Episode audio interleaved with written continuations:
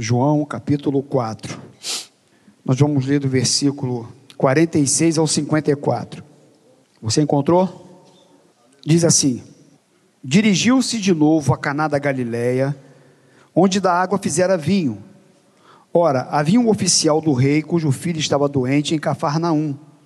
Tendo ouvido dizer que Jesus viera da Judéia para a Galileia, foi ter com ele e lhe rogou que descesse para curar seu filho que estava à morte. Então Jesus lhe disse: Se porventura não virdes sinais e prodígios, de modo nenhum crereis. Rogou-lhe o oficial: Senhor, desce antes que meu filho morra. Vai, disse-lhe Jesus: Teu filho vive. O homem creu na palavra de Jesus e partiu. Já ele descia quando seus servos lhe vieram ao encontro, anunciando-lhe que o seu filho vivia. Então indagou deles a que hora o seu filho se sentira melhor. Informaram: Ontem, à hora sétima, a febre o deixou. Com isto, reconheceu o pai ser aquela precisamente a hora em que Jesus lhe dissera: Teu filho vive. E creu ele e toda a sua casa. Foi este o segundo sinal que fez Jesus depois de vir da Judéia para a Galiléia. Senhor, muito obrigado por esse culto, por esse tempo de louvor e adoração. Nos ajuda, sabe muito bem como que nós precisamos da tua direção, orientação, que teu Espírito Santo possa nos conduzir. Senhor, as nossas palavras não seja apenas nossa, mas que ela venha de ti para o nosso coração nessa noite, em nome de Jesus. Amém. Toma o seu lugar. Meus irmãos, depois que Jesus transformou água em vinho, vocês lembram que semana passada nós pregamos sobre o primeiro milagre de Jesus, que foi em Caná da Galileia, no casamento. Nós falamos que o livro de João tem sete sinais, tem registrado sete milagres. Mas também, é, quando chegamos nesse capítulo 4, que nós estamos lendo aqui, a cura de um filho do oficial do rei, é, nós sabemos que é o segundo sinal que está registrado aqui no livro de João, mas entre o capítulo de número 2 é, e o capítulo 4, esse não foi o segundo sinal. Teve outros milagres que não estão registrados aqui no livro de João. Mas registrado é esse aqui, então, como segundo, nesse livro, escrito por João. E aí, então, a gente começa a, a ler a Bíblia, aliás, é, é, é já foi, eu não lembro aonde está esse texto, depois, se vocês encontrarem me lembrarem aí, eu, eu agradeço. Diz que não era possível registrar todos os milagres que Jesus já realizou, já fez, porque não caberia em livro algum. Então a gente sabe que entre esse capítulo 2 e o capítulo 4 houve outros milagres. Inclusive a mulher samaritana, aqui no capítulo 4, para mim é um milagre da regeneração. Aquela mulher teve um encontro com Jesus e foi mudada totalmente. Mas, como sinal, nós vamos seguir aqui é, a cura do filho de um oficial do rei. E quando a gente lê esse texto, do, do versículo 46 ao versículo 54, a gente olha e percebe como que é, todos os homens dependem de Jesus, não importa a sua condição cultural, ou mesmo intelectual ou financeira. A gente olha e vê aqui no versículo 46 que fala que Jesus, quando ele volta para Caná da Galileia, Jesus ele tinha ele tinha ido, eu até escrevi aqui que ele foi para Jerusalém, depois ele foi para a Judéia, passou por Samaria e depois ele voltou aqui para Caná da Galileia, aonde ele tinha realizado o primeiro milagre. E agora esse homem, que era um oficial do rei, era um nobre da realeza, ele tem o seu filho doente. E diz aqui o texto que ele vai procurar Jesus. Esse homem morava em Cafarnaum, que ficava a 32 quilômetros de Caná da Galileia. Só que, para esse homem procurar Jesus em Caná da Galileia, morando a 32 quilômetros de distância, diz aqui o texto que, no versículo 47, tua Bíblia está aberta? Olha o que diz o versículo 47. Tendo ouvido dizer que Jesus viera da Judéia para a Galiléia. Tendo ouvido dizer. Então, o que nós lemos aqui é que alguém falou para aquele homem que Jesus estava chegando em Caná da Galiléia. E isso me despertou para uma necessidade que nós temos de falar de Jesus para as pessoas. Porque esse homem só foi procurar Jesus lá em Caná da Galileia, porque alguém falou para ele: "Olha, Jesus, aquele que cura, aquele que já fez alguns milagres, ele está em Caná da Galileia. O seu filho está doente e ele pode te ajudar." E nós, meus irmãos, temos essa responsabilidade de levar essas boas novas, essa boa notícia, que Jesus, ele pode curar, Jesus, ele pode salvar, Jesus pode libertar, Jesus pode transformar o coração de uma pessoa. E a gente muitas vezes se cala diante das dores, das necessidades, da, eh, diante de, dos pecadores, pessoas que estão indo para o inferno e muitas vezes a gente está vendo e se cala. Não aproveita as oportunidades que nós temos para falar de Jesus. E engraçado que aqui ninguém sabe quem falou para esse homem, né? Ninguém sabe quem falou para esse oficial do rei, para esse homem nobre, para esse alguém importante do governo. Não tem o nome dele aqui. Ninguém sabe quem pregou, ninguém sabe quem evangelizou, ninguém sabe aqui não está registrado, mas no céu, o nome desse homem está registrado, você pode ter certeza disso. E aí, Duda, como estávamos lá na praça hoje, ali no calçadão, agora estamos no calçadão, a gente estava no calçadão hoje, no ar livre, né? Duas pessoas foram ali, oramos por elas. Ela não vai nem saber meu nome, nem o seu, nem do Joaci, nem do Augusto que estava lá. E aquela pessoa, talvez, a partir daquela oração, daquele momento que ela ouviu uma pregação, um louvor, a vida dela é transformada. E ela prega para outro, prega para outro, e aquela mulher vai para o céu, aquele homem que foi à frente vai, vai para o céu. E não tem seu nome, ninguém sabe. Quem foi? Que... Ih, tinha uns homens lá, no, cal... lá no, no calçadão, cantando, pregando, falando de Jesus. Mas eu não sei o nome deles, não. Mas podem não saber o nome aqui, Duda. Mas lá no céu, está lá registrado. E é isso. Você tem que abrir a boca, você tem que falar de Jesus. Aproveita a oportunidade. E aí então, alguém falou para aquele homem, um oficial do rei, que em algumas versões, eu, eu procurei em algumas, quando a gente está preparando a mensagem, a gente abre umas cinco, seis Bíblias diferentes.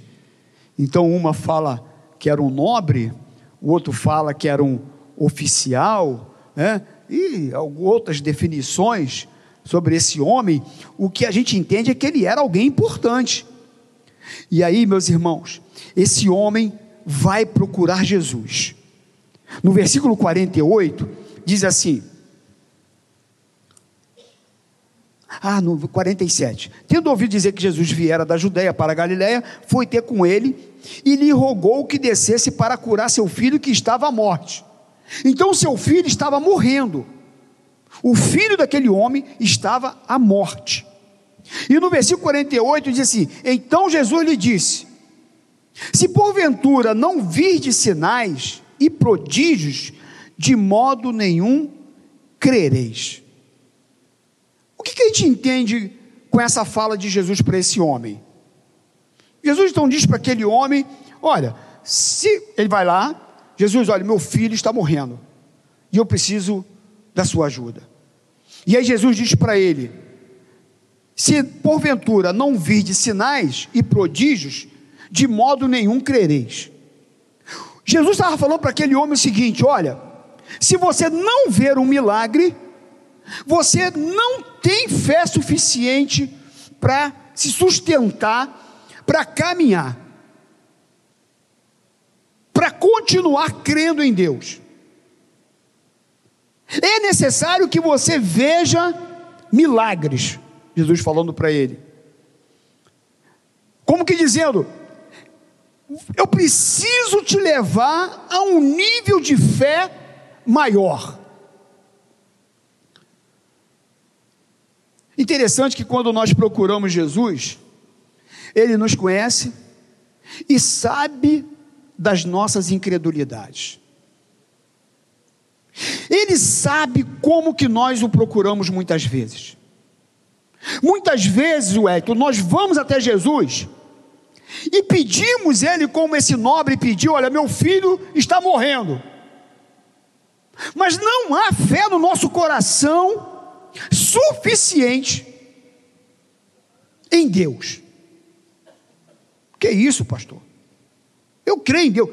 Meu irmão, muitas vezes, quando o problema, dependendo da dimensão do problema, dependendo da dificuldade que você está vivendo, muitas vezes você procura Deus, mas, sabe, tu está crendo, mas não está crendo. Tu está pedindo, mas ao mesmo tempo tu, tu fala assim: eu não estou vendo como isso vai acontecer, como vai resolver. E Jesus, ele conhece o nosso coração.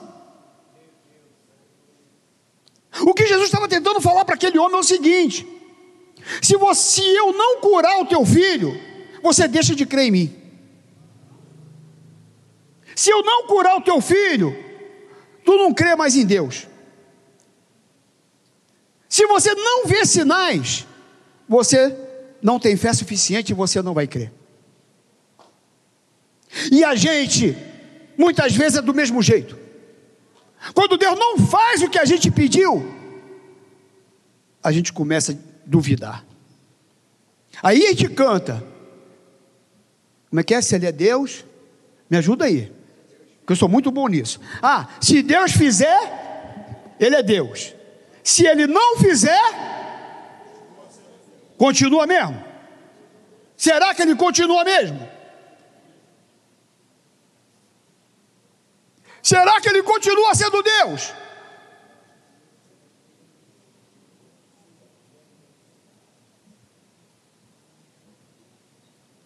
E aí Jesus diz para aquele homem: se você não vê sinais, se você não vê prodígio, eu sei que você você vai ruir. Você não vai se sustentar. Você não vai continuar crendo. Você não vai confiar em mim e não vai crer em mim se o teu filho não for curado. Se você não vê milagre. Agora, e a grande questão também é que muitas vezes nós planejamos como que Jesus tem que atuar. Nós traçamos tudo direitinho. Nós já armamos o nosso caminho, o nosso projeto, até a pessoa que Jesus vai ter que falar com ela, até onde é a porta que ele tem que abrir, tu vai dando o endereço tudinho para ele. Ó Jesus, eu já estou orando aqui, já, já ó, é aqui, é o, é, é, é o Pedro, tu tem que ir lá no Pedro, abrir o coração do Pedro. Você tem que ir lá, é aqui, é amanhã, é esse horário. Aí Jesus fala assim, tadinho, sabe de nada, inocente. E muitas vezes é isso. Jesus faz de uma maneira totalmente diferente daquela que você planejou. O homem pode fazer planos, mas a resposta vem da boca do Senhor, é dele. E ele implora, ele diz assim, no versículo de número 49, rogou-lhe o oficial: Senhor, desce antes que meu filho morra. Como que dizendo: Olha, meu filho está à morte. Se o Senhor não descer a Cafarnaum, ele não vai sobreviver. Se o Senhor não for comigo agora, ele vai morrer. 32 quilômetros. E Jesus poderia ir com ele, como ele fez até com a filha de Jairo. Foi. Só que dessa vez ele falou assim: não vou não. Vamos, não vou não. Mas Jesus disse para ele assim: Vai, versículo 50. Disse-lhe Jesus: Teu filho vive. E eu gostei aqui, porque nesse diálogo com Jesus, eu acho também que é impossível você começar a conversar com Jesus e, e não gerar fé no seu coração, né? Quando você se aproxima de Jesus, Marcelo, que o coração pode estar pequenininho, mas quando você começa o diálogo com Ele, quando você se ajoelha para falar, Jesus, está morrendo, minha vida financeira está está respirando por oxigênio. As minhas emoções, Jesus, Aí você coloca diante do Senhor, sabe? Você começa a falar com Ele, e Ele começa, sabe? Você começa a ter essa, essa interação, e através do seu espírito, que começa a agir dentro de você, no seu coração, isso começa a gerar fé, e te fortalece. Tanto é que aquele homem, diz aqui o texto, e quando Jesus falou assim: Vai, teu filho vive, diz aqui, Ronaldo, que o homem creu na palavra de Jesus e partiu. Ele creu e foi. Jesus falou assim: ó, Vai que o teu filho vive. O homem creu e foi.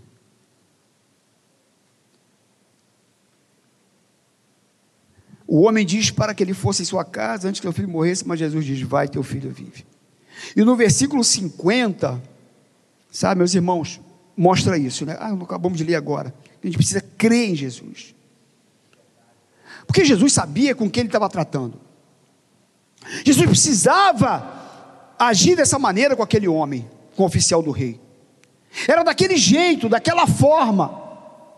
Porque cada um de nós, ele sabe como que você se comporta com ele, como é o seu coraçãozinho, ele sabe o nível da sua espiritualidade, ele conhece a sua fraqueza, e ele é tão misericordioso, que mesmo a gente tendo esses desníveis de um para outro, mesmo eu sendo mais fraquinho do que o Marlon, ele olha para mim e fala: Não tem problema, não, vou cuidar de você de outro jeito. Eu vou fazer com você de outra maneira, porque eu preciso fortalecer a tua fé. Eu preciso trabalhar em você. Porque o que Deus quer, o que o Senhor quer na minha vida, é que eu me torne mais forte espiritualmente. Ele quer ativar a minha fé. Ele quer fazer da minha fé algo maior. Esse é o interesse de Deus. Esse é o interesse do Senhor. Vocês lembram de Namã? Hein? Namã lá no, em 2 Reis, capítulo 5, né? era um comandante do exército do rei da Síria. O homem ficou com lepra. A menina que era de Israel, que era escrava, na casa dele, diz para ele: Ah, tomara o meu senhor estivesse diante do profeta que está em Samaria, ele iria restaurar sua lepra. Você ia ficar curado. Aquele homem então pede o rei, o rei da Síria manda uma carta para o rei de Israel, fala assim: Estou mandando um comandante do meu exército aí, ele está com lepra. Ele está indo aí para ser curado. Quando o rei de Israel pegou a carta, falou assim: esse cara é doido. Quem sou eu para curar esse camarada? Quem sou eu para curar um comandante do rei da Síria, do exército do rei da Síria? Será que esse, esse rei está pensando que eu tenho o poder de curar alguém? Ele diz aqui, de dar vida ou, ou, ou de morte para alguém? Quem sou eu? Mas aí ele rasga suas vestes com medo, porque falou: se ele está fazendo isso, que é para arrumar uma briga comigo. Ele quer arrumar uma guerra contra mim. E aí, então, quando Eliseu ficou sabendo que o rei estava lá desesperado, rasgando a roupa, e maior medo do rei da Síria, aí o, o profeta, eu fico imaginando o profeta Eliseu, e não é soberba, né, meu irmão? Como é que o cara fala um negócio desse aqui, ó? Olha que coisa linda. Deixa ele vir para mim, e saberá que há profeta em Israel. isso não é soberba, sabe o que é isso?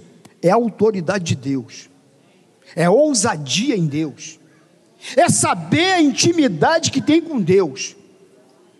Tem gente que alguém se manifesta, meus irmãos, corre um para lá, um para cá, um para lá, um para cá, e é tudo crente. Você fala, meu Deus, mas para orar, rapaz. Tá, corre todo mundo do diabo, todo mundo corre do demônio. Ninguém, ninguém não. Sempre que um chega lá e fala, sai em nome de Jesus. Não é no meu nome, se fosse no meu, seria complicado. Mas é no nome de Jesus. E ele tem que ir embora. Autoridade. Né? E aí, Eliseu diz assim: Deixa vir a mim, porque ele vai ver que tem profeta em Israel. É, meu irmão. Aí chega na mão lá, bate na porta com um montão de soldado, comandante do rei da Síria. Chama aí o Eliseu aí, que eu estou com lepra, e manda ele vir logo me curar. Aí Eliseu mandou um recado para ele: ó, fala com ele para dar sete mergulhos lá no, no Rio Jordão. Não foi nem atender ele. Ficou revoltadinho. Que isso, rapaz? Eu sou comandante do rei da Síria, esse cara não veio nem falar comigo. Mandou um recado para vir mergulhar nesse rio sujo. Os rios lá da minha terra, tudo limpinho, tudo água clarinha. Esse rio barrento aí do Rio Jordão, ele quer que eu mergulhe nesse rio aí? Que desaforo desse camarada! Me manda um recado. Aí chegou um, um oficial no ouvido dele e falou: Meu amigo, fosse uma coisa mais difícil, não ia fazer? Pô, vai lá, rapaz. A gente pediu para mergulhar. Mergulha, rapaz. Dá sete mergulhos lá. Aí eu fico pensando na, na irmã, indo para o Rio Jordão. É assim que Deus faz. Eu vou trabalhar no teu coração a tua fé, meu filho. Você tem que se humilhar, rapaz. Você tem que ser humilde. Vai lá no Rio Jordão. Eu fico imaginando os oficiais do rei, oficiais dele ali, tudo ali olhando, e ele botando o pezinho naquela aguinha barrenta. Entra aí. Dá o primeiro mergulho, meu irmão. Aí ele cheio de nojinho. Mergulha.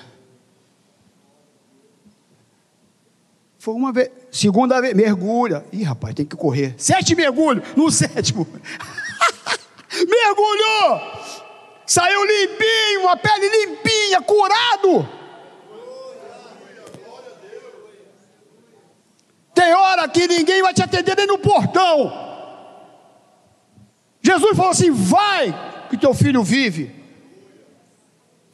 Vai lá no rio, mergulha, se humilhe. Deus faz da sua forma, do seu jeito, né, meus irmãos? Se você ver aqui em 2 Reis, depois lá no versículo de número 15, é? Um 14, Cadê? Papai, então, Demeu mergulhou. Ah, voltou o homem de Deus e ele toda a sua comitiva veio, pôs-se diante dele e disse: Eis que agora reconheço que em toda a terra não há Deus, senão Israel. Agora, pois, te peço que aceite um presente do teu servo. Ele disse: Agora eu reconheço que não tem Deus como o Deus de Israel. Às vezes tem que ter sinais e prodígios para fortalecer a fé. Esse homem teve que ir lá, mergulhar sete vezes, para reconhecer que Deus é poderoso, que Deus faz. E aí, Jesus, ele produz uma fé mais sólida no coração daquele homem, que tinha ido lá, aquele nobre, aquele oficial, que foi pedir para Jesus curar o seu filho que estava lá em Cafarnaum, e agora Jesus manda ele ir, e diz então aqui o texto que no caminho, quando ele estava a caminho, os seus servos o procuraram e, e falou para ele: Olha, o seu filho vive, o seu filho está vivo. E aí então ele indagou, dizendo: Que hora que o meu filho se sentiu melhor? E eles então disseram assim: Foi na hora sétima, a febre o deixou. Hora sétima, uma hora da tarde, rapaz, não é que foi a hora que Jesus falou comigo para mim, que não é, rapaz, que foi certinho, a que ele falou para mim ir, foi a hora que a febre deixou. Sabe, meus irmãos, Jesus não deixa dúvida. Deus não deixa dúvida que é Ele que fez, foi Ele que realizou. Quando ele faz, não tem questionamento, Vivi. Não tem negócio de dor. Contra fatos não há argumentos. Quando ele faz, a gente sabe que foi. Alguém aqui já foi curado por Jesus? Alguém aqui falaram que assim, está tá esquisito. Ih, não tem jeito. Tem alguém? Tem alguém que pode contar testemunho aqui, sabe, aquilo que Jesus fez na tua vida, como Ele cuidou de você, como Ele realizou, como Ele mudou a história, que você achava que não tinha mais jeito, que não tinha mais solução. Agora Jesus fortalece a fé daquele homem, reconheceu que foi Jesus que curou seu filho. Naamã, ele reconhece que foi Deus que tinha curado ele. Lepra naquela época não tinha jeito, não tinha solução. Sete vezes curado. Não tem Deus como Israel. As nossas experiências com Jesus fortalecem a nossa fé. Por isso, Jesus não tem que ficar fazendo milagre, curando. Ele sabe que o maior bem é a salvação, a vida eterna. Tu morreu, vai estar com Jesus.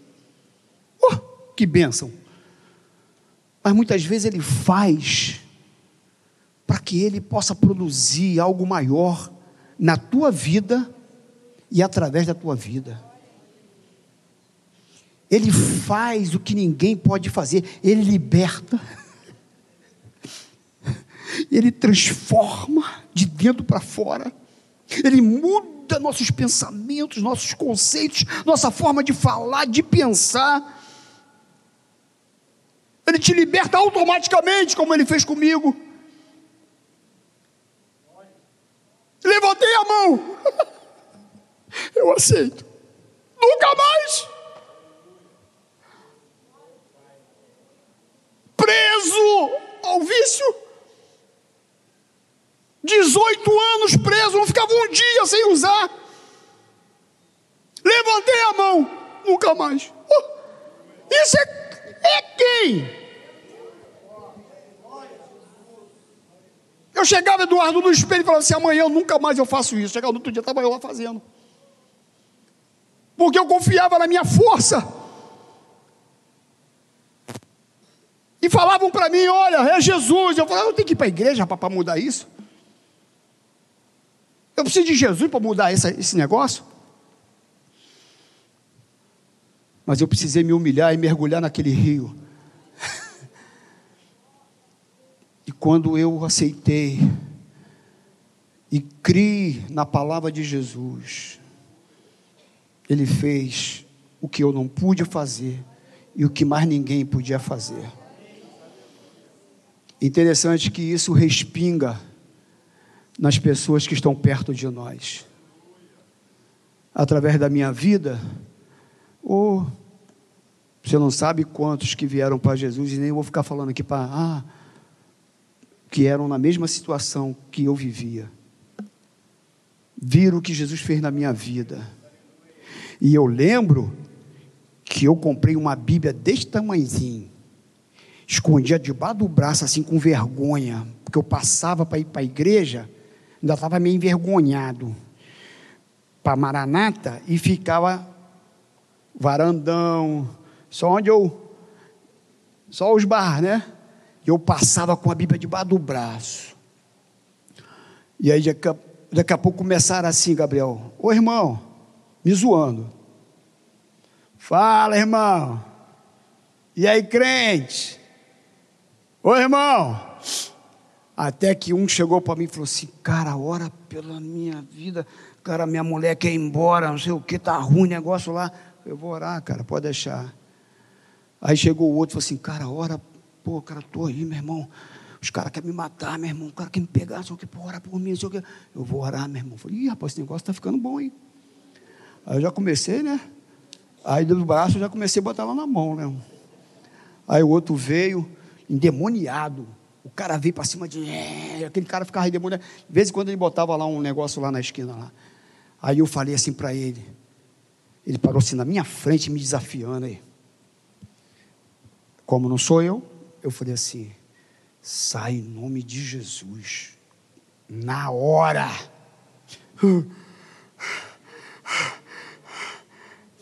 atravessou a rua, foi lá para o bar. Eu fui embora, falei, que isso, hein, rapaz? Esse negócio é bom mesmo, hein? Aí eu fui aumentando o tamanho da Bíblia, Cláudia. Aí eu comprei uma maior. Hoje eu estou nesse tamanho, porque ainda não fizeram uma maior. E eu gosto de carregar a Bíblia, para dizer que eu sou crente. Tem um montão de gente escondendo Bíblia para não dizer que é crente, se escondendo, entendeu? Eu estou brincando, eu carrego assim porque a letra é grande. A letra é gigante. Não conta para ninguém, não. Mas é isso, meus irmãos. Respinga. Aí um vem para Jesus, o outro vem para Jesus, o outro vem para Jesus. e diz aqui o texto que com isto reconheceu o pai ser aquela precisamente a hora em que Jesus lhe dissera: Teu filho vive. Ele reconheceu. Aí depois diz assim: Creu ele e, lê aí, lê aí, me ajuda. Creu ele e, creu ele e, cadê? Não, faz isso não, cara, volta aí. creu. Vamos lá de novo, aqui, essa última frase. E, creu ele e toda a sua casa. Através do que Jesus fez, porque ele procurou Jesus, a sua casa foi alcançada. E aquilo que Jesus vai fazer na tua vida, e tem feito, vai alcançar o seu vizinho, vai alcançar a sua família, vai alcançar aqueles que se aproximarem de você lá no teu trabalho, lá na faculdade, vai respingar em alguém. Mas o que Jesus quer é fortalecer a sua fé. O que Ele quer nessa noite é te levar a um nível de fé maior. Tempestade, Jesus se aproxima do barco, é um fantasma.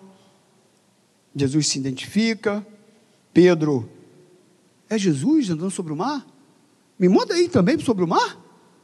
Pedro vai, no meio do caminho ele olha para a força do vento, da tempestade, ele começa a afundar. Jesus dá a mão a ele e fala: Homem de pequena fé. Várias vezes Jesus falou isso para os seus discípulos: Homens de pequena fé. Como que ele dizendo: Você precisa fortalecer a sua fé. Você precisa ser levado a um nível maior de fé. Por isso que as experiências que nós vivemos, muitas vezes a diversidade, é porque Ele está querendo nos levar a um nível maior de fé.